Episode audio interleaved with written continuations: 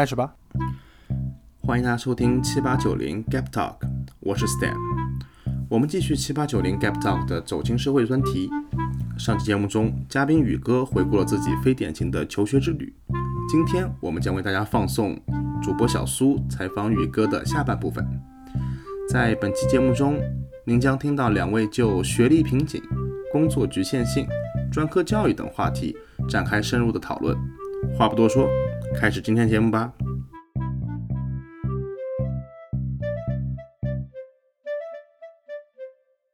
就是现在有一个问题，就是这种，就大家肯定知道这种九八五二幺是吧？本一本二这样排下来，但是问题是，真的当你读书的时候，你会发现，如果你上个九八五博士，你就业也不理想的时候，你其实看到那些学弟考研考博，就是自己心里也觉得很复杂，就是等他们毕业也不一定就是说你能找到一个特别好的工作，因为现在岗位可能好的岗位确实是满了。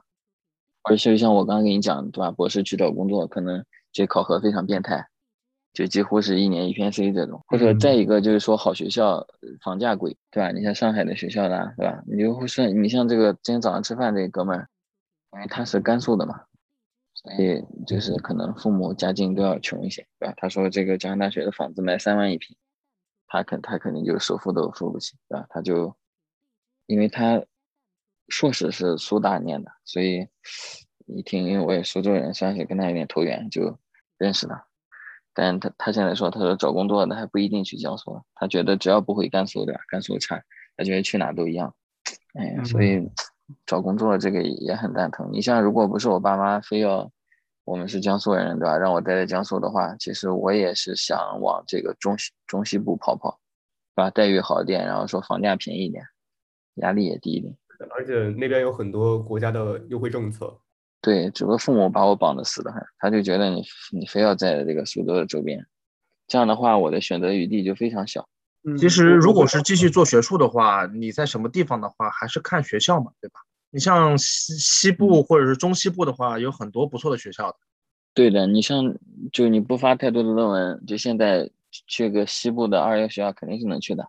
嗯能进的，只不过我我搞的这种研究可能太太小众了，就是可能会导致你不好发论文，对，因为你这个圈子太小，圈子太小就没有大牛，你就开会开不起来，或者没有人带你混这个圈子，就导致你很难走学术这个路道，因为。我读博一个最大的体会，我就感觉到了什么叫学术圈，就是一方面是自己在搞研究，对吧？搞的是学术。再一个重点就在于那个圈。假如说每个省有每个省的马学科的圈，对吧？或者说我们基地，毕竟这个主任是长江学者嘛，对吧？在搞犹太文化全国首屈一指，对吧？所以他是这个这个圈的头头，对吧？然后再带的几个其他高校的这个带头人。但是主要是我也不在他这个圈里，因为我我也不搞什么犹太文化，对，哎，就觉得 没没圈子混，没圈子混发展不了。对，其实世界上大多都是这样嘛。你像国外也有嘛，国外其实我们现在说的，比如说什么什么学派，很多就是学术圈嘛，对吧？对对对，你比如说以前那种芝加哥学派的，你挂几个那种他们的大大牛或者导师上去的话，你就把他们挂在第三。第二、第三作者的话，你这发论文是没问题，是吧？对，这个你像理工科就好，理工科不就通讯作者嘛？你像我们文科，我就不大清楚，一般我就发独作，是吧？最多有个二作。他们基本上导师大牛是什么通讯作者什么的，所以他们说可能理理科的理工科发 ACA 的难度可能还还比我们要低一些。我然后我们这个现在就特别看学科了，然后历史那边的博士也是叫觉得历史难发，然后我们这个学科 太尴尬了。那么难发的话是一个问题，你想啊，那么多期刊，呃，每期有那么多文章，那都是谁在发？你你就会觉得那肯定是大大牛大牛发。你看是这样的，假如说我们就拿一本书吧，一本期刊，二二二二十二十篇左右的文章，基本上头五六篇是特别约稿，对吧？就是。比较有声望的那个教授，基本上都属于，呃，九八五的副院长这个级别的人。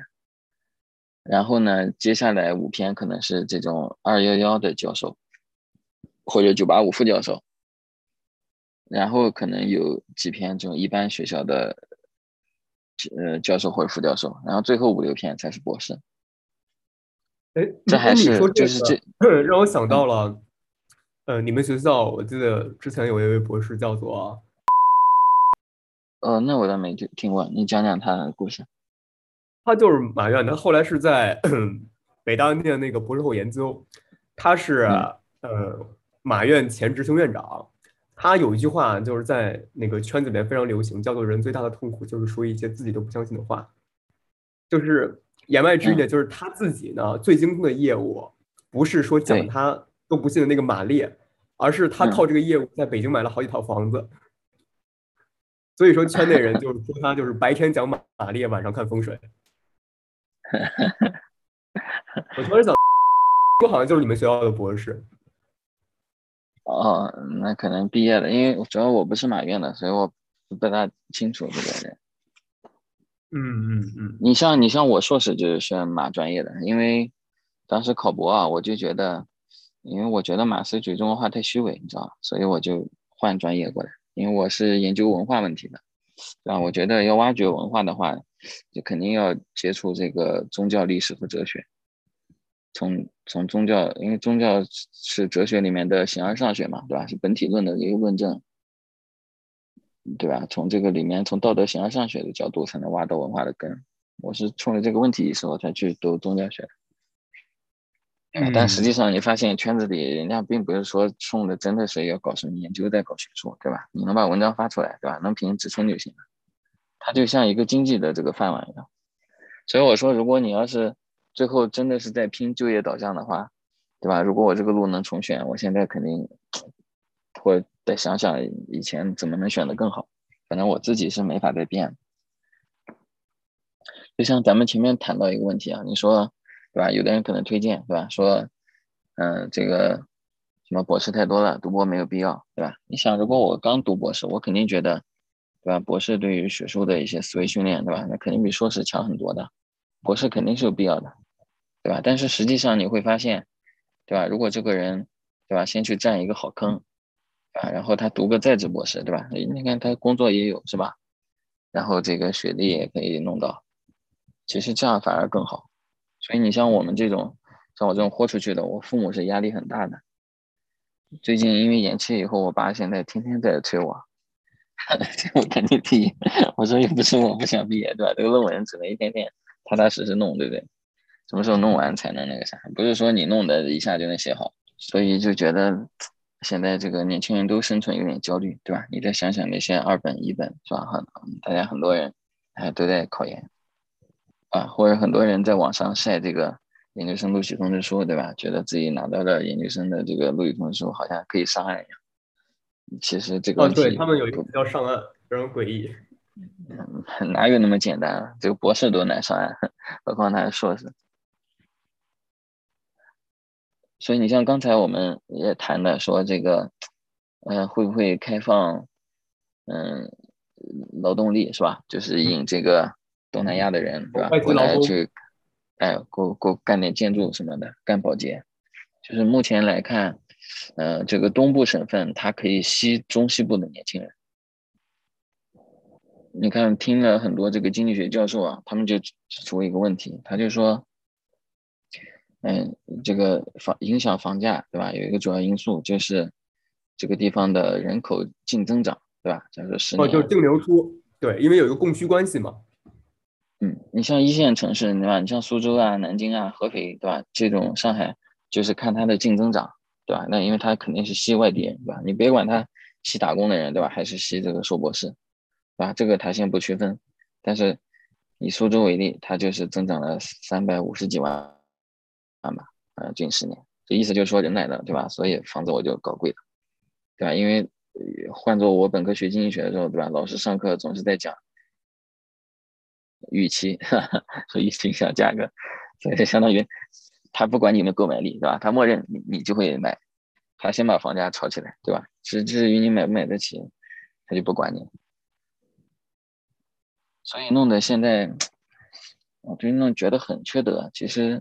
以前一直有个词叫“社会的上升通道”嘛，嗯，哎，现在觉得这个上升通道内部的结构变得非常复杂，我觉得这个门槛也是，就说表面上，呃，是假如说，对吧？我说你四年、五年发四年 C，对吧？你看我也不是不要你啊，对吧？你能满足你就来呀，对吧？实际上你很大的可能是做不到的，你一旦做不到，对吧？你把你清退，清退你是找不到工作的，因为你想想，你你搞丢了应届博士的身份，对吧？然后你又没有副教授的职称。对吧？到时候没有地方，没有地方要你，这就是一个陷阱。就自己毕业第一脚一定要踩稳，哪怕找不好的地方，起码找个边，对吧？不可能轻易把你裁掉的。所以我就觉得这种陷阱都是自己去去发现的，都都没有人讲，或者说也没有人敢写文章，对吧？搞这种，那肯定会被和谐掉。嗯。而且也不一定信，我觉得就很多你没有这个经历啊，你没有自己真的感触到，你不一定信。你看上次那个人叫啥来着？就复旦那个同时数学院党委书记那，因为因为他去的两次，他就相当于是三十九了，对吧？有四十的。首先你这个年龄摆在这儿，你下一份工作没有人要你。其次他也不是副教授，啊，这个人尽管他是海归博士。呃，然后好像又又是博士后，啊，复旦博后，而且他捅死院长的原因就是他读博后的时候，那老师是明确表示他有希望留在复旦。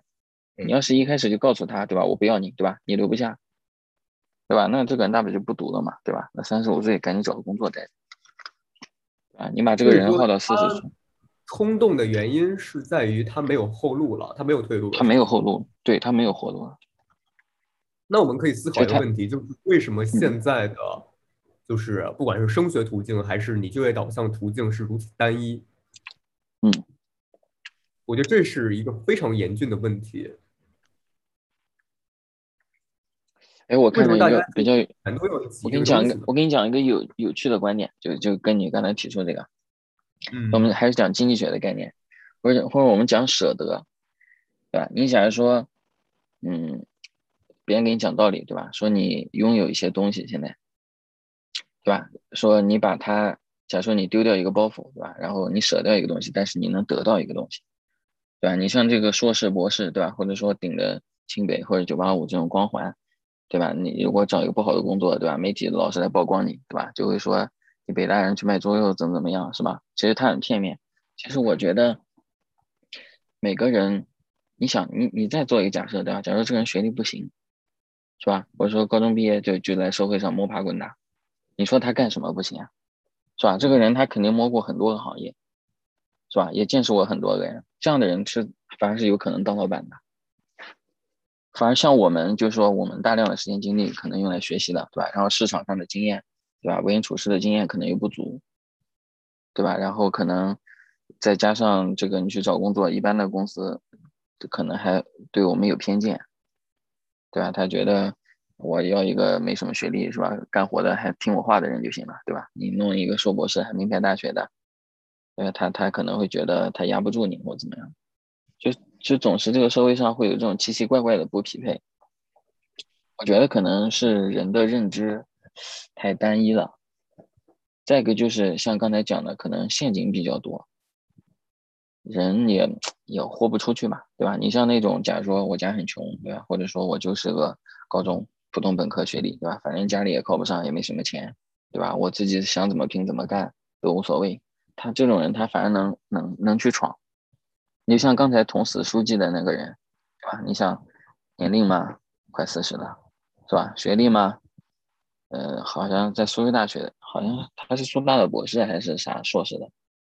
他肯定也是二幺学历，然后有九八五学历，还有复旦博后，啊，他应该是还在海归，可能还交换过吧，应该可能是留学经文未交换，他的学历肯定是没问题，对吧？但是你也最后也搞不定这种人的工作，把他逼死了，所以我就觉得，嗯，无论是社会舆论，还是用人单位，你想这个开公司的老板，他也不一定有多少文化。是吧他对人的这个学历啊、专业啊什么的，他可能也觉得存在偏见或者不理解，对吧？他会说，对吧？你学这个跟我这个不相关，对吧？你来我这干什么？或者这种，他肯定会这种疑惑。我所以我是这样觉得，我是觉得，呃，社会的眼光，呃，用人单位，对吧？还有我们这个学生本身，嗯，这个里面大家的认知和期待还有要求，可能都是像三个曲线一样互相波动，导致匹配不上来。还有，我就觉得另外一方面就是现在整体教育啊，它的呃工具理性的导向性太过强。就比如说，你学什么，就是为了去训练你某项特殊的跟工作相匹配的技能，然后让你去干什么。但是很多时候，比如说啊，在在北美的话，呃，有些有些情况并并不是说都是这样子，但是有些情况下，嗯，有些比如说现在的科技创业公司，他们会考虑的更复杂一点，就是你学了这个东西，你受了这么多的训练，你获得了哪些别人不具备的。技能，比如说，我会让你去做一个跟分析相关。虽然你学的是图书馆学，但是你受过这个系统的训练了以后，你比一些人更有归纳整理的这个能力。我需要的是你这个能力。然后你说，哎，我不懂科技公司，我也没有学过 IT，没关系。现在有太多的自动化办公办公软件去帮助你，但是我需要你的是你这个人的思维。一百个人可以用这个软件，他们都可以在两个星期内学会。但是他们学会了以后，他们是被这个软件牵着走，他们不知道是怎么样去用。而你不一样，你有整个脑子里面你有一个很详细的计划，现在你只是需要用这款软件来实现而已。所以我需要的是你这个思维，我不是需要你会编程或者需要你会用这个软件。现在绝大多数办公软件或者跟工作相关的，已经简化到你在一个月内都能学会。那么我为什么需要你四年甚至六年时间去学这样东西呢？我需要你学的是如何去用。对，它其实是两两个系统嘛，一个是工具理性，一个是价值理性。我们受教育阶段其实更多的是去挖掘去呃这个学科背后的价值理性，但由于现今的工具理性的泛滥，导致了你必须要通过这套理论，呃，去完成你赚钱的目的，你生存的目的。那至此，在这个大背景下，你再去反观，呃，你做这个工作的价值理性其实是比较奢侈的，对很多人来说。是，还有一个事情就是，我跟你说一个国内我听说的一个公司招人的有有意思的事情，他们招一个销售方面的啊，就是他们是做代理的嘛，就国外厂商代理，然后他们做销售方面，他们那个有一个 HR 就很死板，他要求你有什么样的证，有什么样的经历，有什么样的。相关的工作背景，然后呢，你会什么什么软件，什么什么之类的。首先，我觉得如果一个 HR 以这样的方法，呃，当前期的，比如说做一些筛选的话是可以的。如果到了后期在做决定的时候还有这样的思维的话，这是一个非常糟糕的 HR。因为很简单，做销售是什么？你要跟人接触和跟人交流的能力啊。你到这个地步了，还在考验他会不会用这款软件。我说实话。你用过某很多的销售软件、管理软件，你用过或没用过又怎么样呢？很快就能培训出来的。但是一个人会不会跟别人交流，能不能很快的让别人知道自己的意图，这个东西很难教，甚至很多人一辈子也不会。是的。所以你要看的是这个东西，而不是说最后你把这个人刷掉是因为啊你没有用过这款销售软件，我们公司里都要用这个东西的，你进来还要培训，对吧？那你就是不不 ready，这怎么叫不 ready 呢？所以导致很多公司里面招了很多人，他他可能会很多东西，但是他脑子里面是没有东西的，知道吧？是的，他可能会学了很多工具，学了很多软件，学了很多流程，但是他并没有做这项工作最本源的。因为我认为任何一项工作最本源的东西，并不是技术，并不是你会操作某一款具体的东西。而是你有没有做这个工作的一个本能，比如说销售，你有没有这个本能？你见到每一个人，你上去跟他谈话，你愿意跟他去建立一点关系，你愿意让他听你去说你的一个产品或者一个事情，这是最根本的东西，而不是说你会用软件啊，你你在哪个地方工作过多少东西，你每天处理过多少个单子，啊，不是这些东西。还是看一个是人的性格，再一个就是他的思维能力。像我邻居，他是做那个海鲜销售的，他是最近招了一个人就是的。他这个人以前从来没有做过销售，招了这个新的人，但是他说很简单，这个人有一个有一个潜质什么，就是每一个人跟他说完话以后，大家都喜欢他，都愿意跟他继续聊，他就有他就有能力做一个很好的销售。事实证明，这个人干得非常棒，但是他之前从来没有干过销售相关的工作，所以导致你看现在招聘的时候，很多时候说，哎呀，你这个甚至具体到什么东西啊？嗯，呃，你学的是 A 工程，我们要找的是 B 工程，可能工程还是有些专业性的，或者说，比如说这个文科类的也是的，啊，我们要找的是这个呃财务管理，你学的是会计，不一样。就直接把你刷掉了。第一批啊，我说实话，一个本科生，一个本科生，你学的会计和财务管理能有多大区别？对，你这两样都学不通的，都是一些很基础的东西。更多的东西是要在工作中培训，对，工作中培训，工作经历给你的继续增长，然后你再去考一些专业方面的证，那个这个资格证，对吧？你慢慢的你就熟熟悉起来了。起步有那有那么大差别吗？所以，我朋友跟我说过事情很好笑。他说，呃，我跟另外一个专业的人学的百分之八十本科课本科课程都是一样的，但是只是因为专业名字不一样，我被 HR 刷了。你像咱们读本科的时候，对吧？那个会计和财务管理，对吧？英语和商务英语，这这个还有日语和商务日语，对吧？嗯，它大部分其实是一样的嘛，能有多大差别？而且。能做出这种事情来，是更加不符合中国现在的国情。中国高考是要求你上什么专业就上，你跟国外一样吗？申请吗？我就要上会计，我申十所学校的会计，是这样子来的吗？不是这样子来，太多的都是分配、调剂、分数和对你的分数和学校的分数之间的博弈，是这么来的一个结果。是。嗯，我没有学会计，可能因为各种样子，我分数差了两分，就给我调剂到财务管理了。那我就不能干好会计吗？我就没有这方面的天赋吗？你就能说我本科这个财务管理学的不努力吗？我你就觉得我不懂会计方面的东西吗？对不对？嗯，这这这就是跟现实又脱节。而且整个现在我发现啊，就是社会上这种掐字眼的招聘方式，给年轻人很大的压力。就好像太坏了，说实话，好像好像每个人都被标准化成了一串代码。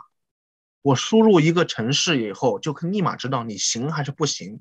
我已经不关心人是怎么构造出来的，人的脑子是怎么构造出来，人的脑子是多么复杂的一个系统，人的整个的一个呃个人能力，包括你的呃处事态度、做事态度，以及对人人际方面的能力，这些东西全部被虚化了。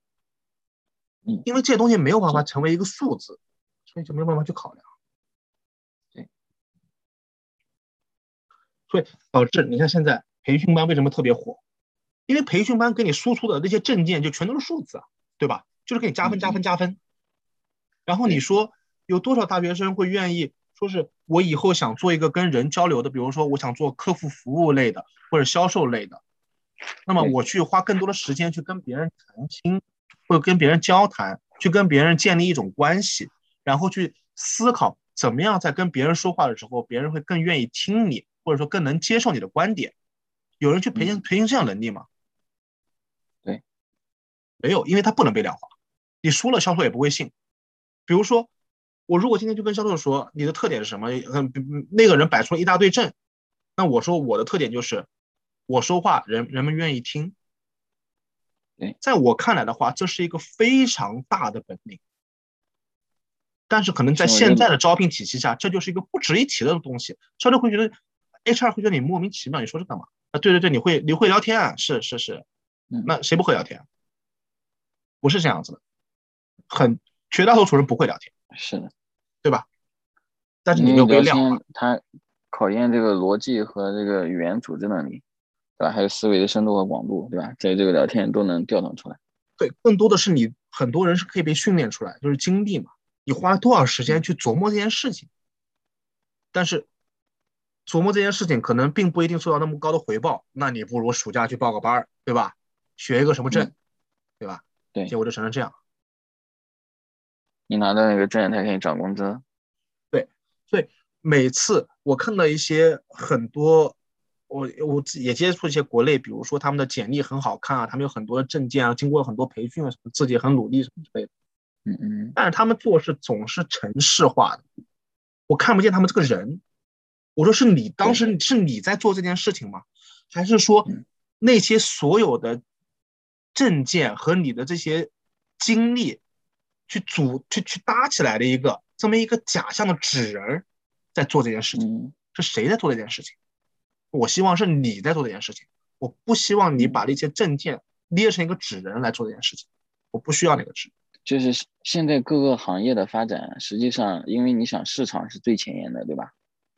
所以市场呃公司都在给这个销售人员在放权，是有这种趋势吧？肯定啊，因为销售是销售是唯一一个部门可以直接接触到市场的。你在后面一点的部门的话，它其实不太能够体会到市场的动态嘛。这也就是导致销售为什么销售部门总是跟其他部门有很大的矛盾，因为其他部嗯门看的都是一些报告、一些呃 presentation，他们才了解到市场的。销售每天就在市场里面，所以他见到的跟是跟别的部门不一样的。我就是前上个礼拜读一本书嘛，这叫巴菲特的内部讲话，然后那个书里就强调，就是巴菲特投资坚守的几个原则嘛，对吧？第一个是不投机，嗯，对吧？就是说不能因为呃短期要要暴富，对吧？而搞坏这个他人的利益或者破坏行业的生态，嗯，对吧？你像索罗斯这样他就投机，但巴菲特是坚决不干的事情。他第二个就是呃选股选投资的时候要看这个。呃，净利润率是吧？市盈率要在百分之二十以上。嗯，还说第三个就是坚持长期投资，价值投资嘛，嗯，对价值投资，就是那个张磊写本书叫《价值》对吧？其实就相当于把巴菲特这个东西再发展了一下。然后看完这个书以后，我就觉得备受鼓舞，我就不想找你聊天嘛，我就在想，我是到底是不是去杭州去拼一下销售，还是就当一个老师这样？因为我爸是非常觉得，对吧？当今的风险大，怎么地是吧？他觉得你当个老师，相当于有一个保保底的，对吧？抗风险的一个东西，是吧？然后接下来你再去干别的，这个想法当然也也对，对吧？因为问这个成年人，对吧？像我姑姑她也是这么说。但是我觉得，因为你直接去公司去企业，你就接触到了行业的市场，对吧？这个跟我去当老师，你假如说我当老师，然后剩下我有时间，我想去开公司，对吧？可是除了培训，我觉得。其他的市场，或者说我接触不到行业的前沿，或者说我也接触不到产品信息渠道，这个会不会？我觉得如果从长远要赚钱的层面来讲，会不会是做销售比较好啊？所以我就，因为我但是毕竟编制对吧？因为在学校系统里面我们是比较了解的对吧？虽然钱可能不多，但是该少你的也少不了。嗯。但是我想在企业里面会不会有什么法务啊，对不对？或者说别人轻易的要赶你走，导致你没有保障？有很多东西我不太清楚，所以我就想要跟你进一步 探讨这个问题的。那时候你说你比较忙，对，对，肯定是有很大的，就是呃，不能说是风险吧，就是销售还是有很大的困难。呃，那么看你适不适合做销售吧。我觉得销售队伍，你绝不是说绝大多数，有很大一部分人根本不适合做销售。这些人会在做了几年以后自然被淘汰，呃，那么但是就算被淘汰了，我觉得你如果有个销售经历的话，对你个人来说是一个很高的提高和磨练，只不过是你是否需要这个提高和磨练，就是比如说很多人也可以找一个相对安稳的工作，或者说是挑战少一点啊，适合自己的工作，那么我觉得也挺好的。我首先我就是认为，不是每一个人都需要磨练。不是每一个人都需要提高，对，就是因为这个人他的公司是做这个塑料化工的嘛，就属于新材料，对，然后新材料其实也是工业材料里面也算是量比较大的，对吧？就是市场比较大。然后他说，因为他的企业目前国内市场好像是占百分之十几还是百分之六，忘了，反正就份额还可以。他说接下来他主要想做海外市场，所以他觉得因为我英语好。对吧？然后我肯定逻辑思维能力啊、分析能力肯定是比这个其他的人要强的，所以他觉得我难道对自己没有信心吗？就是让让我他就很想让我去嘛。只不过他只能前两年给你二十万年薪，就第三年就一个月底薪就只有几千了，就是看提成了，就是。哦，也看。但是如果去他这个，因为去他这个，对，因为杭州的成本要高，第一个就是，第二个就是，呃，如果去了他这个，我就不可能再当老师了。就像我们刚刚讲的，找工作，要不然应届博士的身份，对吧？要不然就是属于在学校的系统里面跳槽，对吧？你有职称了才行。嗯。所以外面的世界，我我不太了解，对吧？因为你像我活到现在都是一直在大学，对吧？父母也是老师，就相当于我是生活在教育系统里的。嗯。但是其实我觉得，对吧？就像我们干英语角一样，我觉得我这个人最焕发自信的时候，其实就是在英语角的时候，对吧？就或者说我参与演讲比赛的时候。嗯对吧？或者说我去跟人像我们现在聊天的时候，对吧？把大家这个思想的火花激起来。其实我觉得这个活是我最爱干的。其实你像在大学里当老师，对吧？你不管是专科学校，对吧？甚至是咱们的母校，对吧？本一，对吧？哪怕是在山大上课，其实大部分的人是不听的呀。就 很多人很困惑，就有人博士毕业去上课，说是 就感觉自己上课没人听，觉得自己在跟自己互动，或者自己在那嗨。对对对，那个我有朋友是九八五的硕士，去那个什么中专、高职里面当这也是，对，每天挺难熬。对，那人素质太差，是那人不听。不不，他说学生素质差，学生水平差无所谓。关键是家长也是这样，就是让你非常寒心，哎，无从教起。是他就是那个圈子嘛。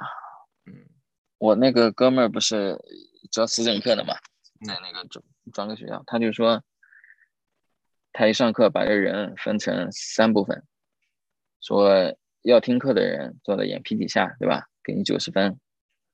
啊，然后呢，学习的人，对吧？你可以学别的。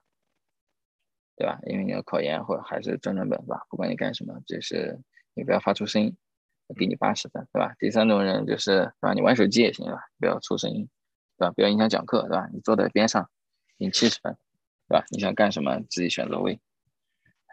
他就这么做的。这就说到以前小郭经常说的那个专科教育，呃，专呃技术教育，是吧？嗯嗯嗯，对。对这个东西，我觉得在中国要赶紧搞起来，要不然很多人真的是在很多小孩真的是在浪费时间。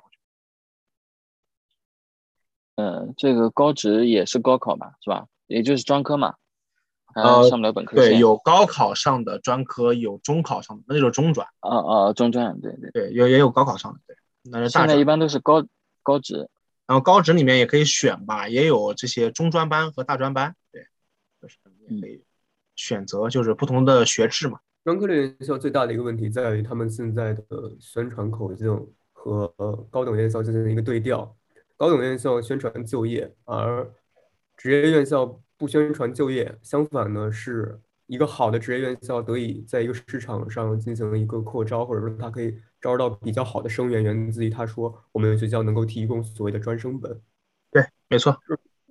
这两个东西其实应该对调过来，应该是职业技术学院大力培养呃就业导向，而高校注重于科研。呃，首先这个事情，这个这个现实肯定是不令不令人满意的。还有一个就是，我觉得整个社会对于专科教育或者说是技术教育的认知有非常大的误解，或者说，嗯，对，这个我不知道，呃，中文怎么说，就是那种 social stigma。社会污点，就觉得人就应该上大学。呃，嗯，不是说人人要上大学，就是专科生出来就是人吓人，就是不行，就鄙视你。为什么？对对对。你看，你看为什么？为什么那个，呃，那个，之前社交媒体上面有一阵这个就是恶搞的一些风潮，就他们拍那个什么视频，说什么专科生也是人上人什么之类的，哇，人上人上专科什么，这是一种调侃。因为整个他们在社会中的地位遭受了这些白眼，而且是我觉得这种很多时候对他们的一些误解或者说是呃污蔑，来自于根本来自于这些人他们根本就不懂教育是怎么回事儿，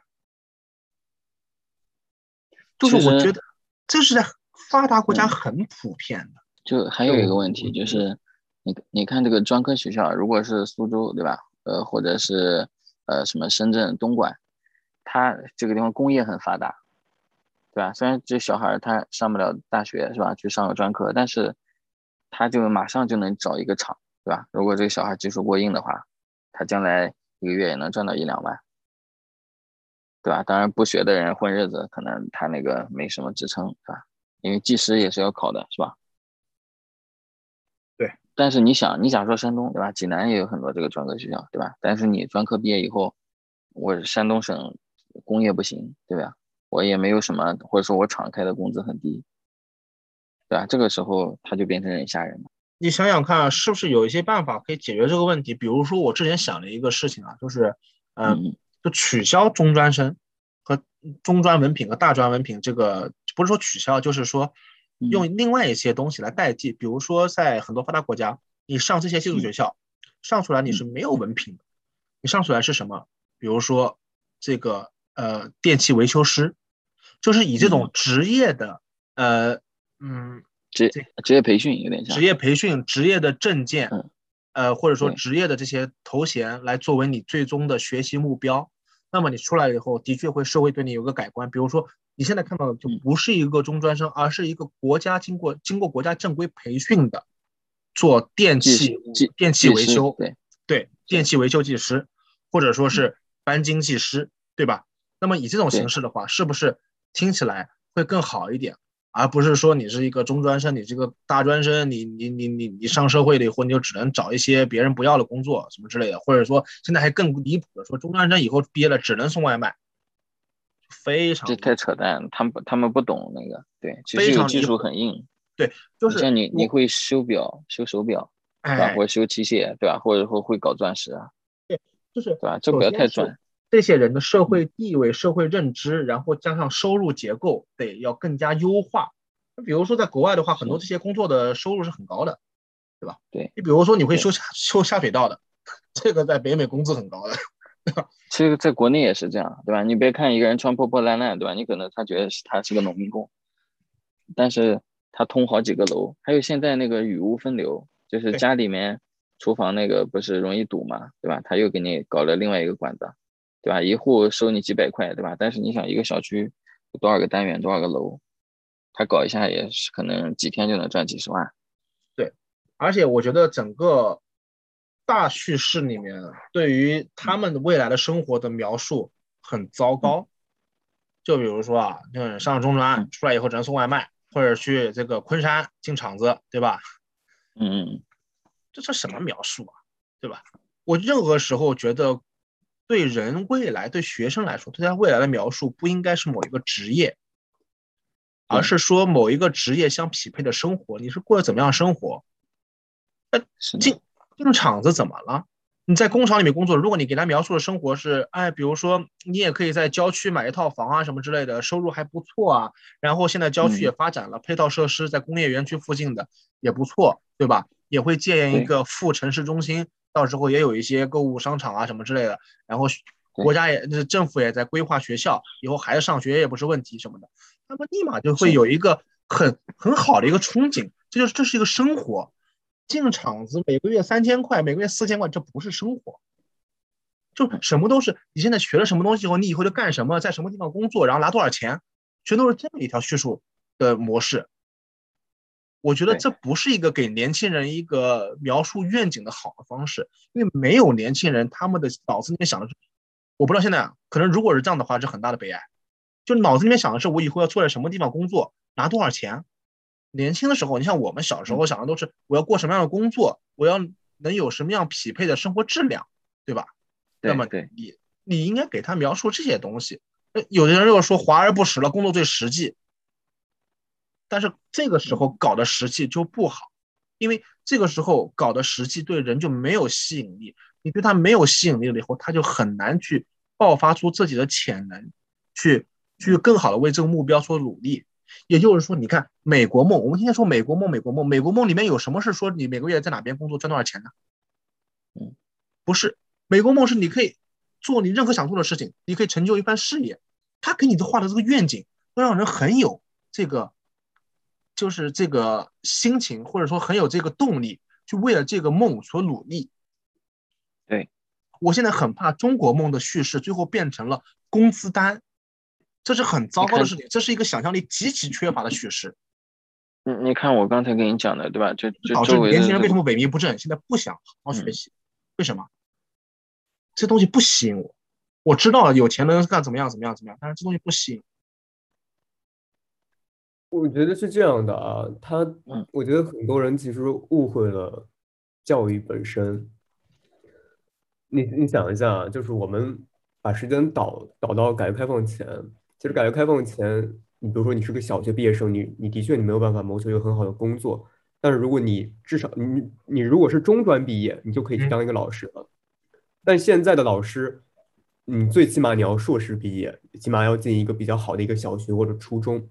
我们会发现，就是教育的发展，除了让就职的时候学历提高了一些，其实社会分层没有变化。大家所谓谈到对所谓中国梦、美国梦，更多是希望能够通过教育这条路，将自己的社会层次进行一个转转变，或者说一个提高。当然，就是其实改革开放后，我们社会发展，嗯，创造了很多呃新兴的行业，比如说呃之前有，比如说是中国石油大学，它是录取分数线是比清北还高的，因为当时有些行业的的的确是对享受了时代红利。我们抛开新兴行业产生的这种岗位带来的一种嗯社会就业的造成的这种分层的感觉，我们可以比较一下比较稳定的职业，比如说教育行业。我觉得这是一个比较比较很呃，我觉得宇哥可以去聊的一个点，因为你也有有意想要去从事一个老师。但是嗯教育行业有有一个段子，我跟你分享，我看的，他说这个九零后的这个人啊，呃，中中小学就教育部的数据，男老师的数量才百分之十三点几，就哎呦，就是好像很低。嗯，你看，就是我们现在的教育普及率如此发达，呃，就是各种学校进行大面积的扩招，但是现在教育在社会中的地位和几十年前没有任何区别。没有，其实变差了。你看啊，九十年就像我我小时候十岁以前，老师是很受尊敬的，而且那个时候家里在新疆都福利分房，对对吧？你像现在父母干了一辈子，对吧？如果我要结婚，那就全部掏光了，对吧？给我首付，对吧？如果我要去当老师，你说我在苏州，我一年赚个十几万，真的不多，对吧？因为房贷也贵，就就说找说难听点，你去找个对象，对吧？那如果是本地人，对吧？或者有人是什么海归硕士，对吧？或者人家但凡有个九八五本硕啊或者是博这个学历，他都会觉得你收入低，人家根本看不上你。对对吧？啊你像这个相亲大大部分人一看脸，对吧？二就看收入。嗯，你说你有学历，对吧？你没收入，别人还是瞧不起你。这老师弄得很没地位现在。然后再一个问题就是学校里啊，这个女老师太多，对吧？你你想象一下，如果以后我们的孩子上学，对吧？那个里面全是女老师，是吧？女老师天天骂男学生调皮，对吧？扼杀你的天性，是吧？大家都知道，男老师当班主任和女老师当班主任带学生能一样吗？对吧？那女老师对男男学生对不对调皮，动不动管你，对吧？你这个小孩儿，是吧？男生都不像男生了，是吧？有这个男老师的阳光，是吧？阳刚之气，是吧？激励的你这个学生，对吧？你们这个整个班级都非常有活力，对吧？这个根本就不一样。所以你像，因为我爸妈都是老师，他们说现在还有很多网上也讲，教育行业现在在基础教育阶段就是这样一个问题，阴盛阳衰，对吧？再讲讲我们高等教育也是，是吧？本科生我发现现在我们的就是整体的教育素质提高，对于一些特殊岗位，比如说比较相对稳定的岗位，比如说教育行业，嗯，没有任何实质性提高，只是提高了教师他们的学历，仅此而已。而其他行业，比如说一些门槛提高了，实际上就是。对对对，而如果我们去呃不看这个教育行业，我们去看其他的一些时代红利的行业，比如说呃一些嗯互联网。每年对什么互联网啊等等这些，对。它的确能够在供大于求的时候，毕业生可以获得一个比较不错的收入，实现所谓的一个社会分成的效果。但当嗯这个行业供不应求的时候，这个专业的毕业生就找不到就业机会了，甚至会产生行业内的一个内卷。此时教育是没有办法实现一个社会分层的效果的。所以说，我觉得很多人他们把教育和走进社会进行了一个强连接。所谓教育能够实现社会分层，这是一个虚假的一个现象。教育最大的作用不是，嗯，为这个社会创造新的岗位。而是去，嗯，而是去，就是他没有办法去，呃，向这个社会提供一些，呃，新兴岗位。他只是去培养了一些有需求岗位的人。对，因为工作还是你自己找，就相当于你毕业，对吧？就学校就没跟你没关系了，对吧？但是你你自己怎么上岸，对吧？对吧？你选择什么样的职业，对吧？去哪个城市？是吧？是继续深造，对吧？还是我就就工作了？这个就看你自己的了，因为现在也没有分配。没错，所以说我认为这是很多人在这两年突然感受到自己的教育没有办法改变命运。我觉得更多还是还是因为国人有一个社会攀爬的一个意识，或者说的确在。前几十年的确，你可以通过读书能够改变命运。那是因为岗位少，所以你拿到学历，对吧？就你就可以当公务员，是吧？或者那个年代当老师，是吧？因为那个年代这个什么工业可能收入低，对吧？它没有高新技术产业，然后服务业也不大行，是吧？你这个商场里的销售人员拿死工资，是吧？就几百块，是吧？在这个年代，老师、公务员。那个收入都是很高的呀，可是今天不一样了，今天直接就倒过来了。公务员当然还还可以，对吧？老师，对，这也要看地区的。你像北方或者说偏西西部的一些省份，他在公务员也就小几千块钱吧，五六千。就有的人硕士毕业，他说他考了个公务员，对吧？工资就五六千，他说他也五味杂陈，对吧？他觉得这是上岸了还是？这是以后赚的少，他不知道该怎么评价的。嗯，所以说我之前就跟 Stan 提过嘛，就是我觉得我们现在还是因为升学途径太过于单一，高校教育培养的不是需求岗位的那一批人，而是为这个社会创造价值的人。嗯，所以我们，我我我我觉得我们现在应该大力的向职业教育。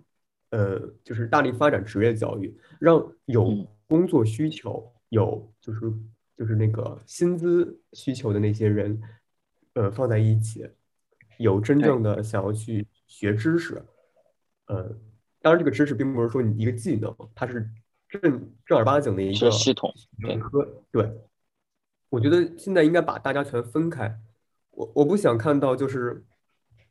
职业教育，呃，职业教育背景的学生，他们还想要进入高等教育。高等教育的学生，他们呢，想要因为自己有一个比其他人更高的学历而去选择一就业。那其实本质上这就是一批人。那并不是说我们现在是从初中到高中再到大学，而是从初中到高中到职业教育，中间这个是个带括号的，然后再到大学。嗯，小错，我纠正你一个说法，我你的意思我懂，纠正你一个说法就是，嗯，呃。我首先是肯定鼓励和欢迎任何从职业教育的学生去继续向上学，去学，去进入大学，甚至念研究生、博士都是可以的。这条路是保证要畅通的。但是有的小苏说的意思就是，职业教育的目的不是说把孩子们送进专升本那场考试，就说明你这个教育失败了，对吧？职业教育就可以是教育的某一某一阶段教育的一个终点。那么把你培训出来以后，你就是适应这个社会、适应这个产业的一个人，你就应该有信心去走上社会的。如果你把孩子培养出来以后都没信心，还要去考专升本，那就说明你这个教育失败了。你这个教育不是衔接教育，你这个教育就是一个最终教育。对啊，看似我们现在国内有高校教育、有职业教育，其实我没有看到所谓有真正的职业教育，只是说相反，我认为。大家全都是囊括到一个大的一个系统里面，只不过你是中间有一个分支，你叫做职业教育而已。我我上次看这个苏州的职业教育是非常成功的，对对吧？因为苏州的工业 GDP 超过上海嘛，是全国第一嘛，现在产业太强了，所以苏州的对产业产业太强，苏州产业背景能解决掉这个职业教育，所以这个相得益彰。但是就像我刚刚讲的，如果是济南的话，你就很尴尬，对吧？假如说你在专科学校里，是吧，学个什么偏文的东西，是吧？什么旅游管理啊、酒店管理这种东西，对吧？那他也可以找，对吧？你像街上看了一些开的一些这种呃什么酒小酒店，是吧？公寓这种，他也写的是吧？我招人，是吧？专科，嗯，好一点的，你像大一点的酒店，人家就要本科学历，这学历把你卡死。我我们可以再往前再倒一下，就是为什么我们嗯究竟会造成这个局面？我觉得是也是我们就是义务教育阶段乃至高中教育阶段的一个一个缺失，就是你义务教育阶段和高中教育阶段所有人的目标都是要升学，而真正最嗯后选择职业教育的，只是因为成绩不那么理想。对，我觉得应该从从一开始就应该给学生，嗯，就是告诉他，你不应该只有这一条路进行选择。我我这么跟你说，这是对于社会的脱节，从某种程度上来说，比如说很多国家，比如在先进的一些德国什么之类的，可能初中生、高中生他们又经常去工厂里面参观啊，或者说从各行各业里面，学校对他们带带他们出去，就是相当于对，汽车和机械，对，不一定是汽车机械，就是各样各种各样的的工作，就是相当于 field trip 嘛，带你们出去看，或者说找了一些人来。我这么说吧，中国的高中生、初中生对社会有什么了解？你问他们一下什么职业，他们知道什么职业？他们知道这些职业，对他们知道这些职业以后要做什么吗？他们不知道，他们他们就想着反正要考大学，嗯所以说导致为什么大家选选这个志愿的时候都这么的纠结呢？因为你不了解。不懂，对，很多你看，进了大学以后，我记得那时候我们进了大学以后，老师问说是你知道我学我们的专业以后干什么吗？全班都回答不知道。那你知道我们这个专业以后对应的职业是什么？不知道。那有些比如说会计或者说某些工程类，显而易见的除外，很多专业不知道，对对，那个对口性很强的那种，对，很多专业又是不知道，不知道以后去干什么。是，那么你为什么选这个专业？你能学得好吗？那为什么能到今天？我觉得还是有一点，就是中国人强迫自己学习的能力太强，知道吗？就是中国人是唯一一个我信任的，你不喜欢，你完全对这个专业有厌恶感，你能把它学好。印度人是另外一批 对，所以你换你换了其他人，他们可能学不下去的。中前国人学不下去。，因为就是高考填志愿嘛，就是有一些身边的父母，就是父母身边的那些朋友，他们的子女就即将呃面临就是选择志愿，来让我进行就是推荐，包括就是跟他们进行交流嘛。呃，他们他们会就是参加学校或者说学校和一些校外机构，呃一起举办的一种所谓的志愿的那种讲座。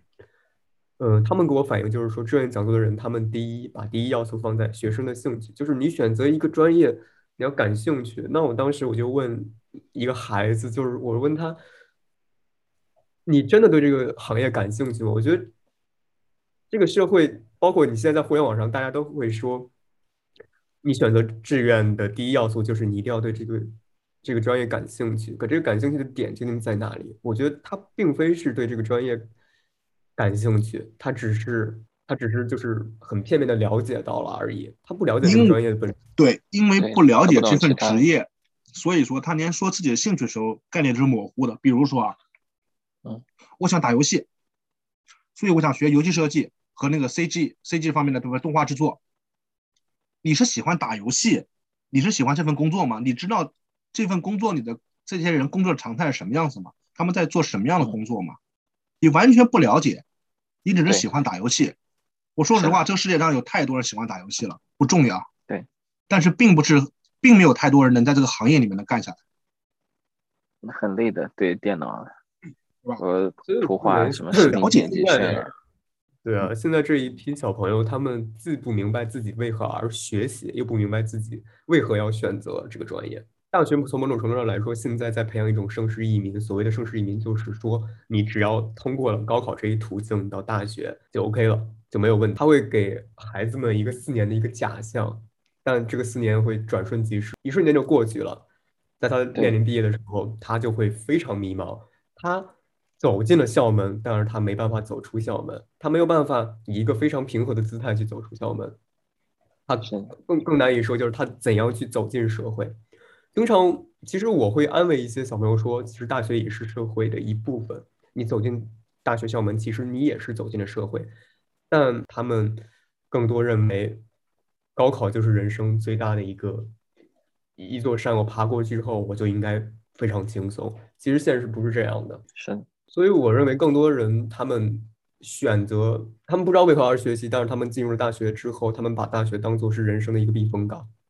一个短暂的一个休息区，一个 一个服务区，可以首先第一，它可以脱离父母的一个管制教条，从某种程度上来说；第二，它可以没有那么大的就是高考那种压力，一种应试的一种压力，它可以去选择自己。感兴趣的事情，不管是在宿舍打游戏，还是去参加各种社团活动，参加一些校外的活动。可问题在于，我们大学这四年究竟要给孩子带来什么？对，另外一个另外一番话就是说，哎呀，现在社会发展太快了，中国发展很快，你看各行各业都起来了，那么我们需要这个即插即用型的人才，对吧？很快的投入到中国的建设中。我觉得用快作为理由。不去思考教育的本质，不去耐下心来把教育真正的优化一些长时间以来存在的问题去解决，而是说更加的一股脑的投入到培养，我我我就是说培养培养这些考证考本儿这些人身上，这就是走了很大一条弯路。以上就是走进社会专题的第四位陌生人宇哥与主播小苏对谈的下半部分，下一期节目预计将在下周一上线。因为是一期特别节目，节目也还在紧锣密鼓的制作中，所以至于内容，暂时向大家保密。我是 Stan，如果你喜欢我们的节目，也欢迎你通过以下平台订阅和关注我们，第一时间获取节目信息或者留言与我们交流。请移步微信公众号、荔枝播客和小宇宙 APP，搜索七八九零 Gapta。数字七八九零，英文字母 G A P T A L K。好嘞，下期见。